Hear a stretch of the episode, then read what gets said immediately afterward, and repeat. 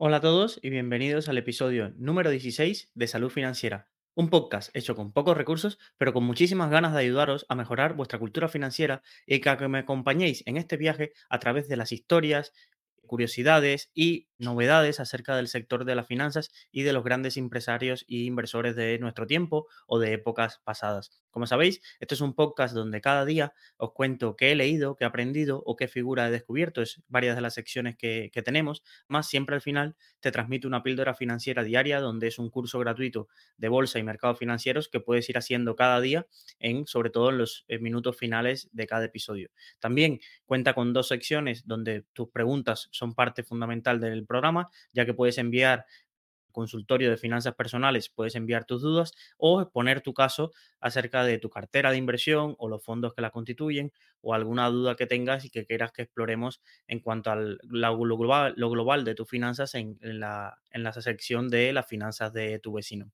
Sin más dilación, vamos a comenzar este episodio de hoy, número 16, y ya esta semana terminaremos el, libro de la guerra de los chips, que ha sido parte fundamental de los últimos al menos cinco o seis episodios. Nos quedarán dos entregas más acerca de dos empresas o, dos situaciones que podemos explicar, pero vamos a ir hoy a una historia fascinante y, que es de mucha actualidad, ya que esta empresa está en boca de todos y en muchas carteras de los inversores, tanto activos como pasivos, por su gran tamaño. La frase de hoy, para comenzar, dice así, si todo lo que intenta funciona, no te estás esforzando lo suficiente intentándolo. Esta frase de Gordon Moore, que acuñó la ley de Moore, que ya hemos visto en varios episodios y ha salido a colación en varios episodios. Pero en la sección que aprendimos hoy, vamos a hablar acerca de una empresa que ASML, que junto con Novo, Novo, Nordics en los últimos 15 años explican gran parte de la revalorización de la bolsa europea. Estos últimos 10 años, realmente la bolsa europea no ha sido brillante comparado con lo que ha sido la, revalorización de la bolsa norteamericana, pero hay dos compañías que destacan muy, muy por encima del resto y son estas dos. Y lo curioso es que a pesar de que son tan populares, poca gente sabe por qué han crecido tanto y realmente qué tienen en, valor que hacen que, sean unas compañías que no paren de crecer, sobre todo en los últimos 15 años, y que tengan ese casi crecimiento en vertical de tanto de sus ingresos como de su valoración en bolsa. Pues hoy nos vamos a centrar, ya que estamos hablando de esta época, en ASML y, lo primero es empezar a entender por qué es tan importante. Y os quería dar un dato para que tengáis la curiosidad, que es que el 100% de las máquinas que fabrican hoy chips avanzados los fabrica solo una empresa en el mundo y esta es ASML. Entonces, casi se podría decir que tiene un monopolio sobre la producción de, equipamiento que permita la creación de los chips más avanzados del mundo. Pero esto no siempre fue así, no es una empresa histórica que haya nacido en California, en Silicon Valley, como Intel o Fairchild Semiconductores o los, luego los anteriores laboratorios Bell o en Dallas, como fue Texas Instrument, las compañías un poco que dominan este mercado, sino esto es una compañía muchísimo más reciente y os quiero hoy contar la historia. En la newsletter le he denominado como el gigante neutral que dominó la luz ultravioleta y tiene mucho que ver con esto. Primero, para entender, vamos a irnos un poco más atrás, porque ya os dije que la, lo que controla ASML son las máquinas de litografía. Entonces, una pregunta que os puede venir a la mente es, ¿qué es la litografía? Pues la litografía fue un proceso de, fabricación de chips que descubrió Jay Latroff, un empleado de Texas Instrument.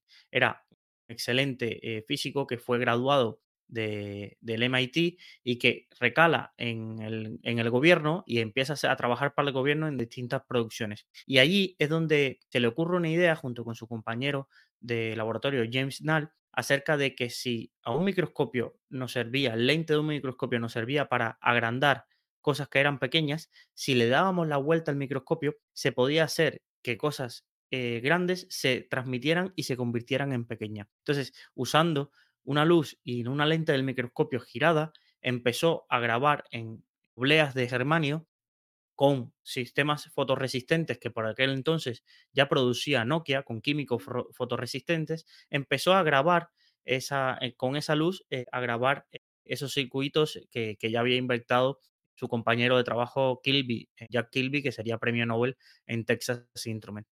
Entonces, este proceso, al que le llamaron litografía o fotolitografía, también lo podéis encontrar, con eso fue el gran descubrimiento de la TROF, que pasaría a la historia como el creador de este tipo de, de este tipo de, técnica para eh, fabricar los chips y que permitiría empequeñecer sobre todo el, número, el, el tamaño de los transistores que se integraban dentro de un chip. Y ya sabéis que luego esto permitió que eh, tanto el coste de la fabricación de los chips como el número total de transistores por chip aumentase y con esto aumentase la potencia informática que, como ya vamos recopilando, Gordon Moore estableció en su famosa ley de Moore. Pues este fue el proceso de Jay Latroff. Como curiosidad, eh, fue un investigador destacado, tuvo una facultad y hasta hace muy recientemente fue que, falleció tranquilamente en ya jubilado y retirado un poco de la luz pública, ya que nunca estuvo tan vinculado como puede ser Moore, Noise o Kilby a una parte tan más empresarial, sino que se dedicó más a los laboratorios y a todo mejorar todo este proceso de fotolitografía. Pues estas máquinas de litografía fueron fundamentales y rápidamente se convirtieron en parte importante de la estrategia de guerra comercial que os conté en otro episodio eh, que se estableció entre Japón y Estados Unidos. ¿Por qué? Porque en Japón rápidamente nacieron dos empresas bastante, bastante potentes en cuanto al tema de, de la litografía que fueron, que fue, que compitieron con la industria, sobre todo norteamericana. La industria norteamericana, ¿qué pasó? Que tuvo un despunte, pero realmente perdieron fuerza a finales de los años 80 y la mayor empresa de litografía norteamericana, que era GSA, quebró. Y a pesar de que el gobierno intentó por todos los medios que la empresa subsistiera y crearon un apoyo para que la empresa eh, recaudara dinero y que pudiera inyectarle para que estos sistemas de litografía, y además tenían buenos productos, pero esto es otra historia de por qué esta empresa quebró, pero tenían unos sistemas de atención al cliente fatales y entonces muchísimas compañías que eran clientes de, de estas eh, máquinas de litografía, pues decidieron cambiar su, sus máquinas a las que producían las japonesas Canon y, Nikon, que, eran como los principales proveedores en ese entonces. Entonces nos encontramos en mediados de los 80 en una situación donde la industria de los chips está en una crisis tremenda. Estados Unidos se ha quedado casi o está a punto de perder a su mayor productor de máquinas de litografía y Japón se encuentra en su punto de esplendor con dos empresas muy especializadas en, la fabricación de estas máquinas como eran Nikon y Canon, ¿vale? Eh, entonces, en este punto hay una empresa holandesa que es una centenaria empresa de, tecnología, pues tecnología sanitaria, que es Philips.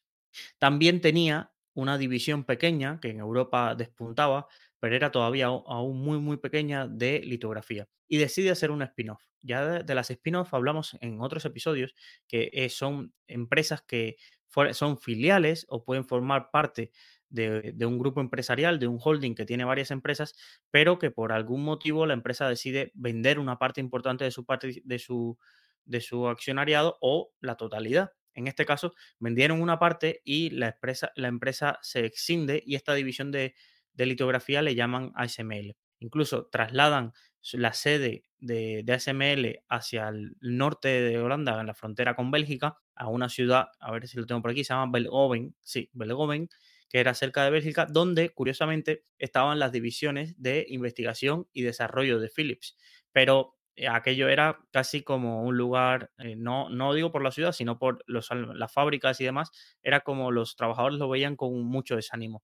Era antes pertenecíamos a Philips, ahora nos hemos extendido, no hay dinero para investigación, no hay trabajadores motivados, era como un lugar donde que te iban a enterrar, incluso hoy uno de los dirigentes de, de ASML confiesa que cuando entró en aquel entonces la gente le preguntaba que si le habían obligado a tener que irse ahí, pues porque no entendían por qué había venido alguien de su capacidad y talento a algo que no tenía futuro ni proyecto como era ASML. Entonces, de este de esta empresa pequeña, de una división que Philips ni siquiera quería tener, cómo surge hoy una de las empresas más grandes en Europa, incluso más grande que Philips. Esto es curioso, hoy ASML tiene una capitalización bursátil mucho mayor que la que tiene, que la que tiene Philips. Entonces, en la vida da un poco de vueltas por esta misma situación geopolítica que, que voy contando. Y por una curiosidad. Pensar, vamos a pensar un poco la primera parte. La primera parte es la de Estados Unidos. Es decir, Estados Unidos necesita eh, alguien en litografía que no sea eh, Japón. ¿Por qué? Porque Estados Unidos sigue desarrollando un fuerte componente de investigación. Recordar que ya se habían separado toda la parte de diseño de chips y toda la parte de fabricación, la fabricación eh, la tenía, eh, sobre todo estaba externalizada a Taiwán y, y otros países del sudeste asiático, pero bueno, entonces Estados Unidos seguía trabajando en tecnología, pero luego, como no había una industria suficientemente capaz de desarrollar estas máquinas de litografía, lo que no quería era traspasar toda su tecnología a empresas japonesas para poder seguir diseñando sus chips avanzados, porque esto comprometería la seguridad nacional. Y entonces ven en ASML una oportunidad, ya que los holandeses pues realmente eran como una empresa neutral, no estaban de, de ningún bando dentro de lo que era esa guerra comercial. Y entonces empiezan a darle los primeros contratos de, fabricación de máquinas de litografía a ASML. También otro punto, que es el segundo punto que, quería tratar de por qué triunfa ASML, es por su relación un poco orgánica en cuanto a la estructura de empresa con eh, Taiwan Semiconductores. Y iba a decir, pues, ¿qué tiene que ver ASML con Taiwan Semiconductores? Que quizás ahora son dos de las empresas de modas en el mundo. Pues sus orígenes comunes, su tronco común es Philips. Recordar que cuando Morrison el gobierno taiwanés le dijo que necesitaba buscar tecnología fuera de Taiwán porque ellos no tenían para montar la, industria de los semiconductores y los chips. Morris Chan, que lo intentó con los Estados Unidos y encontró el no de Intel, Intel no quiso invertir en Taiwán Semiconductores, pues encontró que la empresa holandesa de Philips estuvo dispuesta a invertir una parte casi 58 millones a cambio del 27% de Taiwán Semiconductores.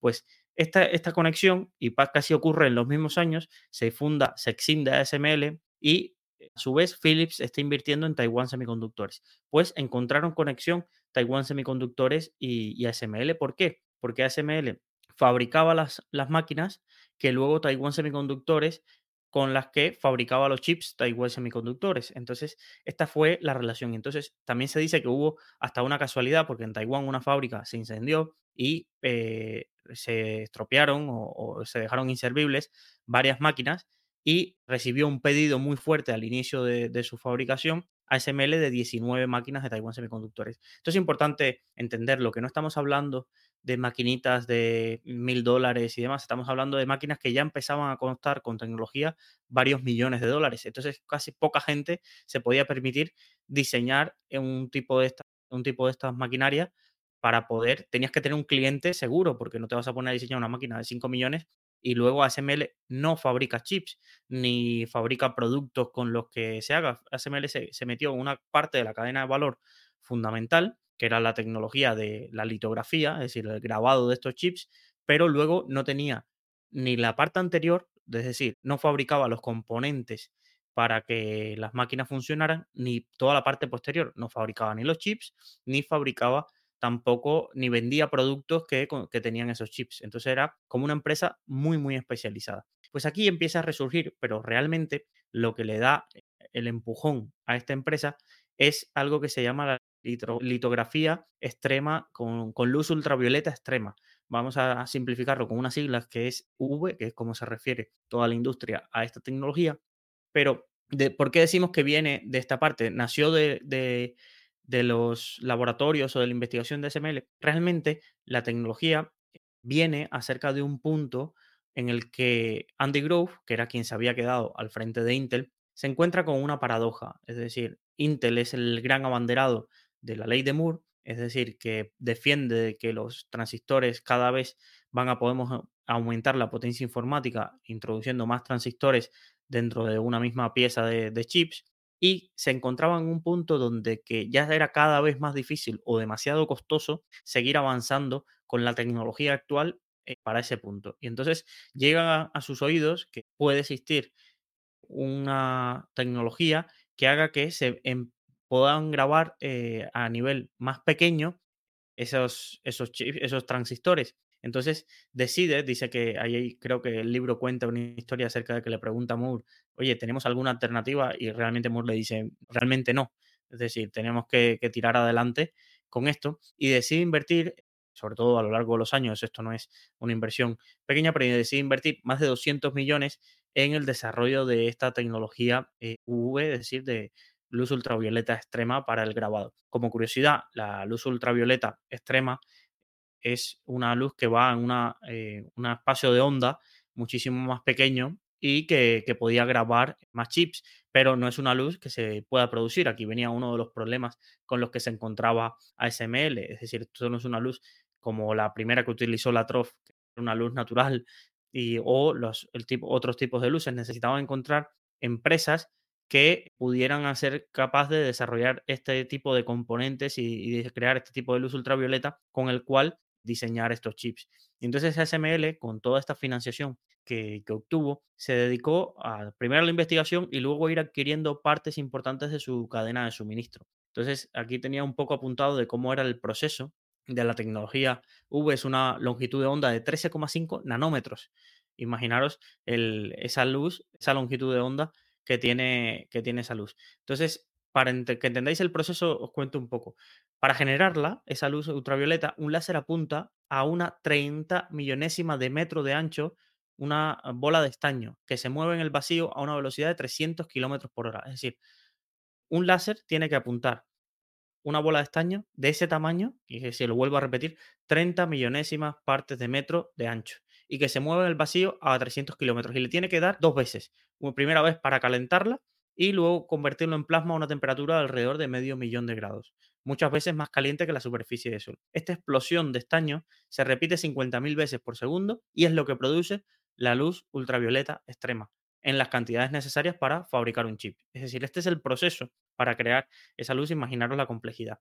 Y la complejidad lleva a tal que ASML se queda solo en el diseño de, de esta tecnología porque tanto Nokia como Nikon como Canon deciden abandonar, porque no le veían futuro, lo veían demasiado costoso como para poder rentabilizarlo y parecía ser que era así, pues desde el año 94 que Intel hace su primer su primera inversión en este tipo de máquinas, casi no sería hasta 2012 cuando se entregarían las primeras eh, máquinas de fabricar eh, chips con esta tecnología. Es decir, casi 20 años de inversión, toda la gran crisis tecnológica de los .com en el 2000, toda la gran crisis financiera. Imaginaros estar en un proyecto que consuma tanto y más de. La suerte fue que, como os comenté en otro episodio, Intel no, casi no se resintió en la gran crisis financiera y pudo seguir invirtiendo en esta tecnología que, que, era el futuro, porque es que si no, la potencia informática, al menos como la conocemos hoy, no hubiese llegado de, definitivamente porque no había capacidad de instalar más transistores en, en, un chip y que la ley de Moore tampoco se cumpliese. Entonces, ASML recibió ya para 2012 casi 4.000 millones de, financiación para el I+D, sobre todo provenientes de Intel, creo que fue el principal, y sigue recibiendo porque buena parte de, la industria, al no haber apostado por esta tecnología, es, como comenté, la única que produce el 100% de, de, estas, de estas máquinas y se espera que a partir de, de, este año, sobre todo, había una noticia recién de hace dos semanas, de enero de 2024, donde entregaba la primera máquina con la nueva tecnología, de ya la tecnología de ultravioleta se lleva utilizando casi 10 años, pero aún han avanzado más y han sacado una nueva versión de una máquina que cuesta casi o que ha costado casi 400 millones de dólares, imaginaros el tamaño, y, y que han entregado a Intel hace, hace dos semanas y que espera que, que esto pueda eh, hacer que la fabricación de chips de Intel aumente su, su capacidad y, su, y sobre todo la rentabilidad para la empresa. Entonces, esto es un poco la historia de ASML. Ahora os podría dar unos datos de que entendáis que giga, eh, por qué es tan gigante. A cierre de 2022 ingresaba más de 21 mil millones de dólares en los primeros meses, como os comenté, ya va a entregar estas máquinas que cada una se valora en 400 millones. Es decir, no es una entidad que venda miles o millones de, productos, no, se centran en determinadas máquinas, podéis buscar las imágenes. Hay varios vídeos de YouTube muy interesantes de tecnología acerca de cómo se hace la máquina que, que cuesta 150 millones de dólares. Es decir, por una curiosidad, cada máquina puede llegar a tener hasta 400.000 componentes. Y como digo, ASML no fabrica estos componentes, solo hay una estimación que de todas las componentes que tiene la máquina, solo tiene un 15% que ASML controla su producción. El resto porque ha ido comprando compañías, porque ha ido teniendo una participación importante o porque ha inyectado para I más D en la producción de esos componentes. El resto, y es uno de los grandes méritos de ASML, según varios estudiosos, es que ASML ha logrado tejer una red de proveedores súper importante para que no fallen en la producción y en la calidad de la tecnología con la que ellos fabrican sus máquinas. Imaginaros la, complejidad que tiene adquirir cientos de, de miles de, de, componentes que necesitas para montar una máquina y por eso esas máquinas Las anteriores a esta nueva revolución ya se situaban entre 100 millones y 150 millones de dólares su coste. Ahora la nueva generación que empiezan a entregar en 2024 y que esperan que ya tengan en total funcionamiento para 2027-2028 se sitúan cerca de los 400 millones la inversión necesaria para adquirir una máquina de esas ASML. También se ha vuelto una compañía muy estratégica. por ejemplo, China eh, adquirió vía otras otros países adquirió alguna de esas máquinas para poder desarrollar su, industria de, fabricación de chips. Taiwan Semiconductores, casi uno de los principales clientes eh, todavía en la actualidad. Intel también es, es muy, muy importante en ese sentido y, Samsung también es adquirir porque si quieren esa tecnología tienen que pasar vía SML para, para poder y, y es una, mientras que, mientras que haya mercado, es una tecnología, es verdad que costosa, lleva muchísimo gasto en investigación, pero muy, muy rentable y es una compañía SML que genera muchísimos beneficios cada año y beneficios crecientes. Estuve mirando un poco el informe anual y la verdad que, que es bastante interesante porque te pone un poco toda la industria la litografía en qué fase se encuentran y el nicho en el que está SML, que todavía tendría mucho margen de crecimiento si, si de pronto se estanca un poco el mercado, podrían adquirir buena parte tanto de la cadena de valor antes de, la creación de las máquinas como lo que sucede después en la fabricación. ASML solo está en un nicho de, esa parte. ¿Vale? Pues esto era un poco la, historia de hoy. ASML hoy es fundamental en la, en la parte de, de, la industria de chips, incluso cualquier problema que hubiese. Es verdad que tiene fábricas por todo el mundo, porque por ejemplo, una de las cosas que, que Intel cuando decidió invertir en la tecnología de luz ultravioleta extrema, una de las cosas que el gobierno de Estados Unidos obligó a hacer a SML era que tenía que eh, llevarse fábricas a Estados Unidos, contratar trabajadores norteamericanos e investigadores norteamericanos, porque ellos sabían un poco cómo diseñado toda esta tecnología y no querían que esto se desarrollase en un país extranjero. Entonces, ASML tiene fábricas y presencias ya por todo el mundo. Es verdad que sigue muy, su sede central y demás sigue muy relacionado con, con, Holanda, pero es una multinacional con presencia global en este sentido. Como curiosidad también, Philips tiene buena historia en esta parte de las spin-off, porque otra de sus spin-off, más basada en la iluminación LED y toda la nueva revolución de la, de la iluminación de ciudades y demás, es Signify. Yo tuve acciones de Signify en la, durante la crisis sanitaria y es una de las acciones que más rentabilidad le llegué a sacar, luego las vendí y hoy como curiosidad estaba viendo el, cómo iban las acciones y habían vuelto a caer bastante y es otra spin-off de, Philips. Philips es el, uno de los principales accionistas de, de Signify, que es otra, Signify NV, la podéis encontrar, y es una acción que, recuerdo que ha sido parte de la cartera de Magallanes, el fondo especializado en acciones europeas y luego españolas, que, presentan y han defendido siempre y ha sido una pieza importante siempre de su cartera esta, esta compañía Signify. Como curiosidad, no recuerdo que, Magallanes haya tenido tanta presencia en ASML, en esta, en esta otra filial, pero es que es verdad que la revalorización que ha tenido esta empresa en los últimos años, o eras un especialista en el sector para darte cuenta de esto, es decir, me gustaría haber llegado a este libro tres o cuatro años antes para ver un poco, entender las interdependencias que hay en todo el sector y darte cuenta de que había dos empresas muy claras por las que pasa todo el negocio. Y da igual un poco cómo vaya la industria o como sin ASML y sin Taiwan Semiconductores, casi no hay ninguna industria que pueda hoy, eh, basada en tecnología, que pueda ir adelante. Y esto es un poco lo que veremos en, la, en el próximo episodio, ya que el mundo descubriría esto realmente, esta misma afirmación que hago yo, que cualquier retraso o cualquier cosa que le pase a Taiwan Semiconductores y a SML puede parar el mundo literalmente en sectores que quizás no encuentras una relación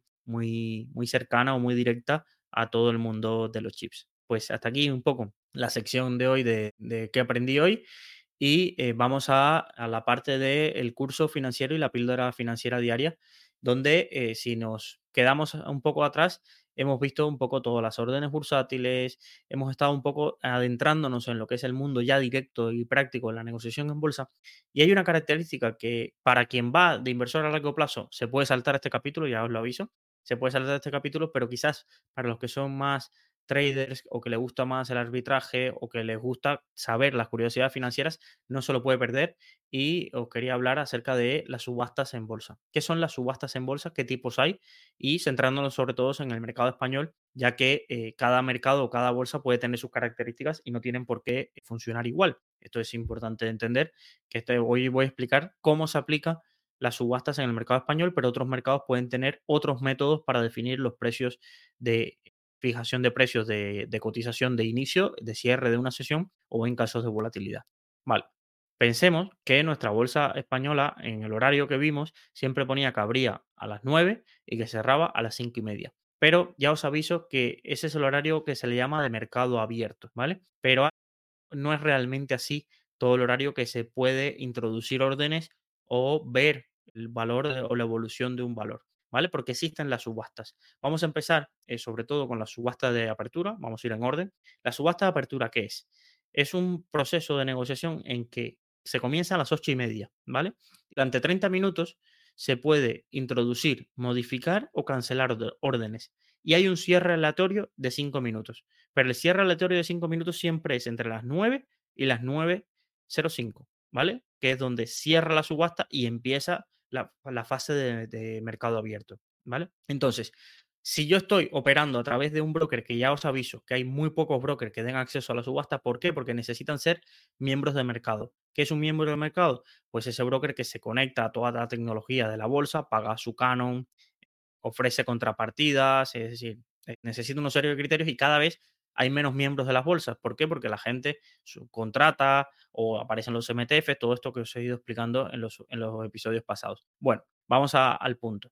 Las subastas, tú puedes introducir, modificar o cancelar órdenes. Es decir, no compras ninguna acción en subasta. Os digo por si hay, imaginaros que una acción cerró a 10, abre a 15 y alguien te dice, no, es que yo en la subasta compré a 13 y cuando abrió a 15 la vendí. Esto no se parece esto a lo que es el pre-market o el after hour de Estados Unidos. Tiene similitudes, pero no es así. ¿Por qué? Porque aquí no se ejecutan órdenes. Aquí lo que vamos a ver siempre va a ser un precio de referencia. Y ese precio de referencia que nos va a mostrar, el precio de equilibrio que tiene en ese momento la subasta y que puede ser indicativo del precio que abra, y nos va a mostrar también el volumen negociado que hay por las dos partes a ese precio, ¿vale?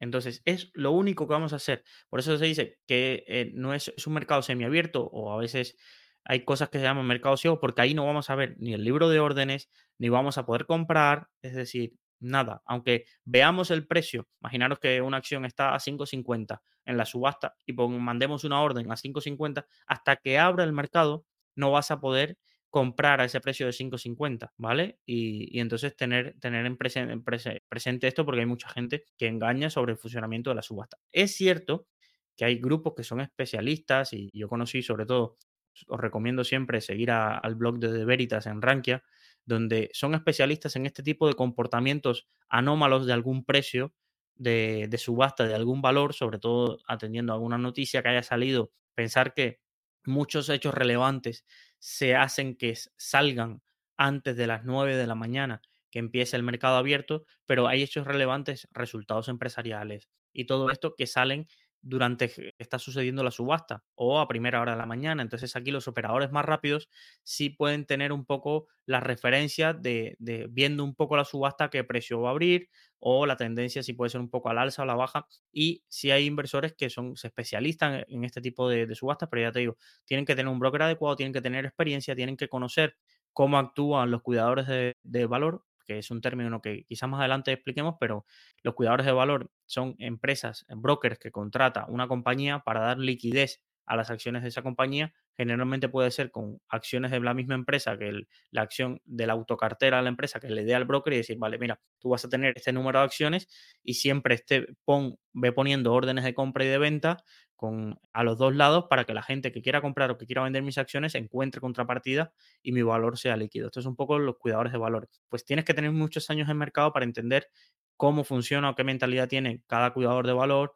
cómo funciona, qué órdenes son reales y qué órdenes puede ser una orden del cuidador que esté ahí y todo este, cuál es el, el spread, es decir, el precio de compra y de venta habitual en este tipo de valor por la liquidez que mueve o si detectas algún movimiento anómalo debido al promedio del volumen que lleva negociado ese tipo de, valor o compañía, ¿vale? Entonces, esto es algo para expertos y, solo os diría que si os gusta por hobby, podéis estudiarlo o preguntarle a, inversores que estén acostumbrados a entrar en estos procesos, pero yo no, no lo recomiendo si, si, eres novato porque puedes llevarte buenos chascos en, en, este sentido, ¿vale?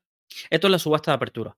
A partir de ahí, como digo yo, ¿qué, ¿para qué se hace los cinco minutos aleatorios? Para que la gente que esté poniendo órdenes no sepa que quizás a las 9 y 2 con 20 segundos abre el mercado todos los días. Entonces, entre las 9 y las 9 y 5, el mercado puede eh, abrir en cualquier, es decir, cerrar la subasta y abrir el mercado en cualquier momento, ¿vale? Y es aleatorio, un día abrirá a las 9.04.55 y otro día abrirá a las 9.02 con 10. Así se va el sistema evitando que existan arbitrajes o manipulaciones de mercado en torno al final de la subasta y el precio.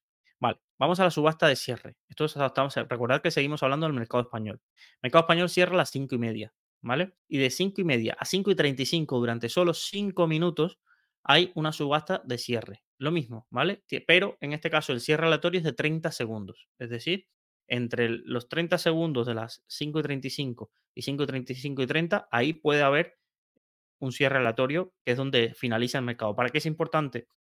La subasta de cierre para definir el precio final, es decir, el precio cierre de la sesión, ¿vale? Entonces, eso que sale en los periódicos o en las noticias, Telefónica cerró a 5.50, ¿vale? Red eléctrica cerró a 15. Pues ese valor final, porque durante todo el día se está negociando, pero las negociaciones que ocurran en la subasta de cierre marcan el precio que quedaría y es el que tiene de referencia para la subasta de apertura del día siguiente, ¿vale? Es verdad que si en la subasta de cierre no hay, no se negocia nada, imaginaos que durante esos cinco minutos no se negocie nada, pues hay un procedimiento para que exista ese precio de cierre. Es decir, no es que si no hay negociación, pues, hay, pues, ¿qué, precio ponemos? Pues generalmente hay un cálculo para que si el último precio al que se hayan negociado 500 acciones, os recomiendo leer el manual de instrucciones que tiene la bolsa sobre el mercado y podéis encontrar BME, ponéis manual de mercado y enseguida vais a encontrar todos estos detalles más técnicos, pero que son más curiosidades que otras cosas. ¿Vale? Y después se ha abierto una fase, yo creo que cuando estudié hace 10 años juraría que esta fase no estaba, ¿vale? Pero porque estudié la licencia de operador SIBE, que es una licencia que necesitabas para poder trabajar con el mercado, con los terminales, poniendo órdenes y demás. Pero esto juraría que no estaba. Y se ha abierto un periodo de negociación de las 5.35 a las 5.45, ¿vale? Que es, se denomina con las siglas TAL, ¿vale? Y es un periodo donde todavía se pueden negociar órdenes y cruzar órdenes al precio de cierre, no ni por encima ni por abajo. Es como un periodo de, vale, si en la subasta negociaste al menos una acción, creo recordar que es el, requisito, si al menos negociaste una acción durante la subasta de cierre, todavía tendrías derecho a negociar con, evidentemente, siempre que haya contrapartida, durante otros 10 minutos, siempre al precio de cierre, es decir, intercambiar acciones a ese, a ese precio, ¿vale? Esto es algo que creo que se ha añadido eh, en algún modo en la operativa porque no, no recordaba. Recordaba que la subasta de cierre podía tener una extensión de dos minutos y después el cierre aleatorio, pero no recordaba que, se podía llegar hasta las 5 y 45. Pero hoy leyendo encontré, encontré un poco estas características. Vale, estas subastas ocurren todos los días y tienen el mismo funcionamiento, y, pero las que quizás más llaman la atención al usuario o que pueden eh, sobre todo los traders que están muy acostumbrados a estar a las pantallas, son las subastas de volatilidad. ¿Vale? ¿Y qué son las subastas de volatilidad? En los mercados financieros, para evitar grandes manipulaciones, pensar el impacto que tiene el, precio de determinadas compañías o de productos o de futuros en lo que es el día a día, se establecen requisitos a veces máximos o mínimos en lo que pueda subir o bajar una determinada acción. ¿Vale? Entonces, eh, en lo, por ejemplo, ya cuando lleguemos ahí lo veremos, pero en los mercados de futuros es muy habitual que si una commodity, vamos a pensar el trigo, sube un determinado por ciento o baja un determinado por ciento, ya ese día no se negocie más. El momento que toca el precio que era el límite para negociar, ya ese día se cierra el mercado y no se negocia más. En las acciones no ocurre exactamente así, pero eh, se levanta algo que se llama subastas de volatilidad cuando pasa algo parecido a esto. ¿Qué es una subasta de volatilidad? Voy a intentar explicarlo muy sencillo para quien no está acostumbrado. Una subasta de volatilidad ocurre cuando se dan dos fenómenos, uno de los dos o los dos simultáneamente que podría pasar, ¿vale?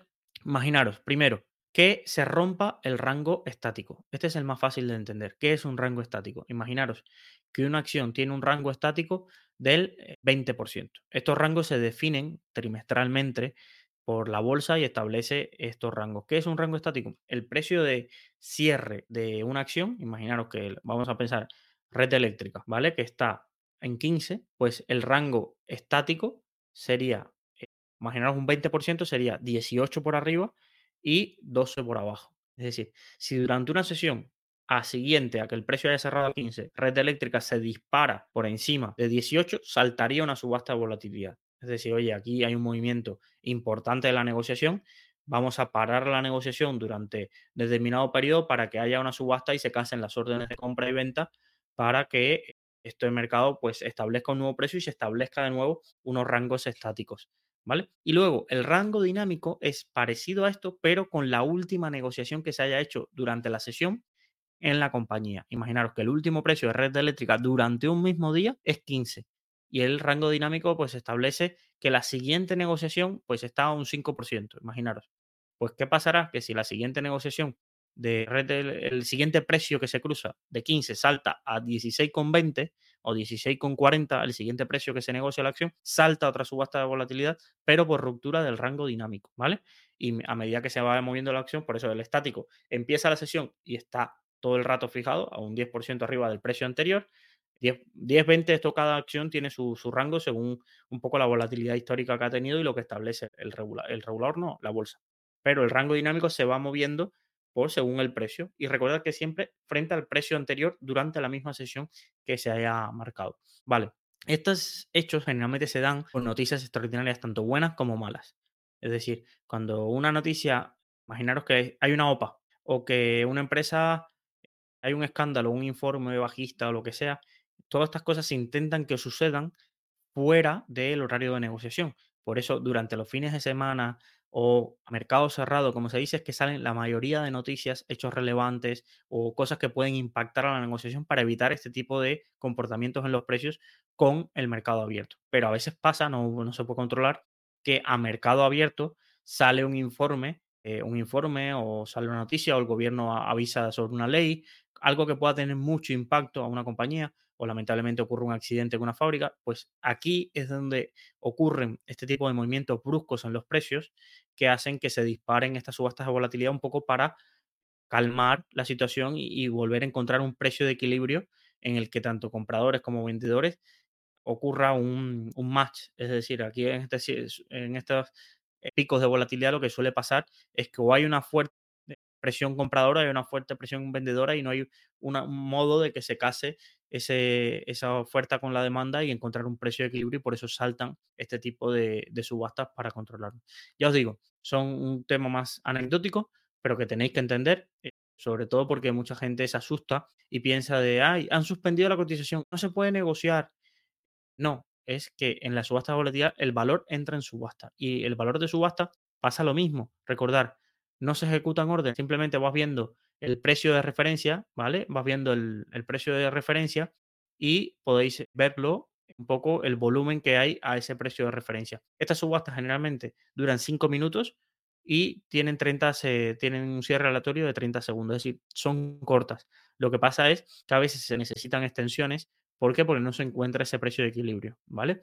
Entonces, puede, puede pasar no es tan común, pero, pero hay mucha gente que se pone nerviosa. Yo a veces estoy en Twitter y hay, hay alguien que sale, oye, han suspendido este valor, mi broker no me deja operar. Y porque el broker, no todos los brokers tienen tan desarrollado el aviso de este valor está en subasta, ¿vale? Porque pensar toda la complejidad que tiene esto, si tú no eres miembro de mercado, esto ocurre, el valor se levanta en subasta, pues el MTF tiene que saber que en el mercado español el valor está en subasta, qué estará pasando en el resto de, de, bolsas eh, secundarias o bolsas alternativas. Bueno, esto es la complejidad que tiene hoy en día la ejecución de las órdenes y que nosotros no nos damos cuenta. Nosotros enviamos una orden y nos olvidamos, pero el mercado por atrás es a veces mucho más complejo lo que sucede y cómo funciona.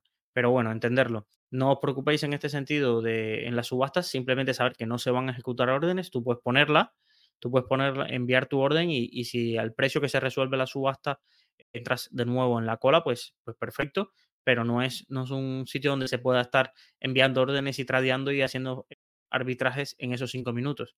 Sí, es decir, son sitios donde se restablece el orden entre compras y ventas y se establece un precio de equilibrio que es el que vuelva a cotizar la acción, pero no es que podamos estar comprando y vendiendo. Tú puedes lanzar la orden de compra o lanzar la orden de venta y que se te y si se te ejecute, pero se ejecuta luego de la subasta, no durante la subasta, ¿vale?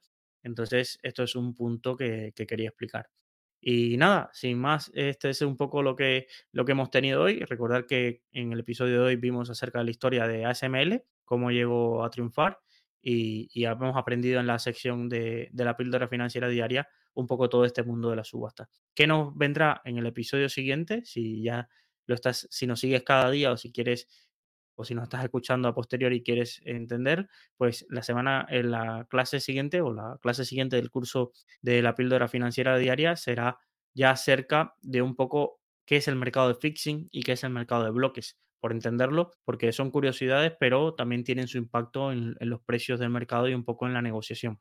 Y en lo que es el episodio diario y qué aprendimos, pues seguramente traigamos la historia de lo que ha sido la guerra de chips del año 2021 y 2022 y el desabastecimiento mundial que hubo acerca de, de, estos componentes y que paralizaron muchísimas industrias. Pero eso ya será en el episodio 17 de Salud Financiera. Muchísimas gracias por estar aquí. Pues recordad que nos podéis seguir por todas las redes sociales. Estamos en TikTok, en Instagram, en Twitter, en Facebook.